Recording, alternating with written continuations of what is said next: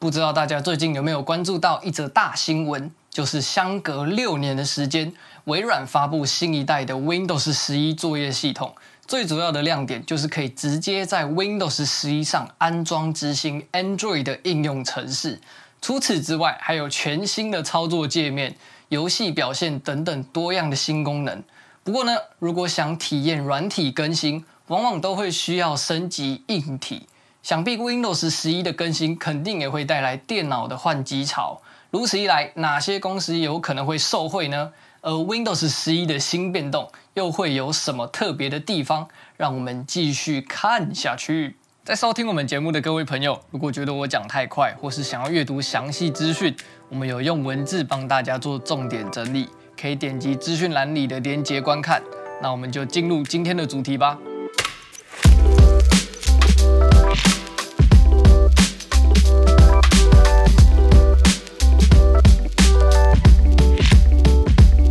大家好，欢迎来到投资爆米花，我是你的主持人 H 编。首先来稍微了解一下微软公布的 Windows 十一主要大概有哪些新的功能。第一个是开始的按键位置变更，从原本在左下角改到了正中间，界面会和 Android 有点像，而且会显示出应用程式最近开启过的文件和搜寻列。在设计上则是运用了简洁的圆角。再来第二个是多工处理的界面。Windows 十一这次新加入一个叫做 Snap Layout 的功能，有点像是分割画面的概念，可以储存使用的记录，对于需要多工操作的人来说非常方便。第三个是游戏的表现，这次 Windows 十一把 Xbox 的自动 HDR 加了进去，只要搭配使用 HDR 显示器，许多旧款的游戏也能拥有 HDR 的清晰画面，游戏体验也会更加的丰富。另外还新增了 Direct Storage 的技术，缩短游戏载入的时间，启动速度也更快。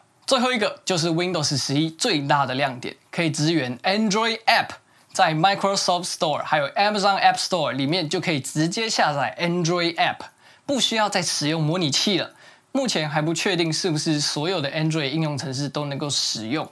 所以就期待 Windows 十一的更新哦。你也会想让你的电脑更新 Win 十一吗？欢迎在下方留言区告诉我们。以上就是 Windows 十一的几款新功能介绍。接着跟大家谈谈微软作业系统的变革会带来什么样子的影响。微软这次的大改版有非常大的可能性会为电脑市场带来一波新的换机潮。主要是因为，如果要升级 Win 十一的话，你的电脑必须符合最低的系统需求，例如兼容六十四位元的处理器，并搭配两个以上的核心，还有四 GB 的记忆体跟六十四 GB 以上的储存空间等等。再就是 Win 十一可能需要全面支援 TPM 二点零，它可以全面提高电脑的安全性，但前提条件是你必须安装在有支援 TPM 二点零的主机板，才可以安装 Win 十一。代表旧款的 PC 可能会需要更新，讲好听一点叫做更新，讲难听一点就是会被遭到淘汰啦。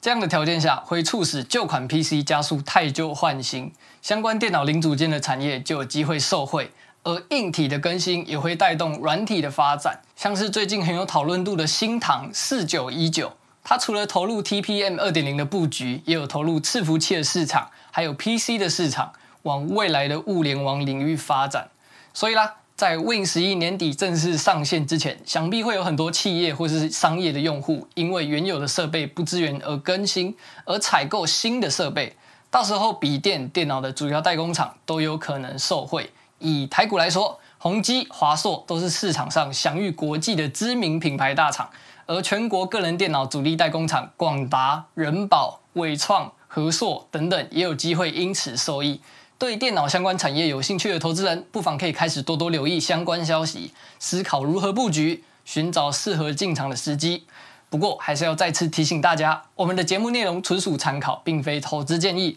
投资前一定要谨慎为上。如果觉得我讲太快，或是想要阅读详细资讯，我们有用文字帮大家做重点整理，可以点击资讯栏里的链接观看。好的，今天的主题就分享到这里。如果这节节目有帮助到你的话，可以分享给你身旁的亲朋好友。也欢迎在各大 podcast 平台上订阅我们，也欢迎追踪我们的 IG 投资爆米花，我们会持续制作学习投资理财的好内容给大家。投资爆米花，感谢你的收听，我们下一集再见喽，拜拜。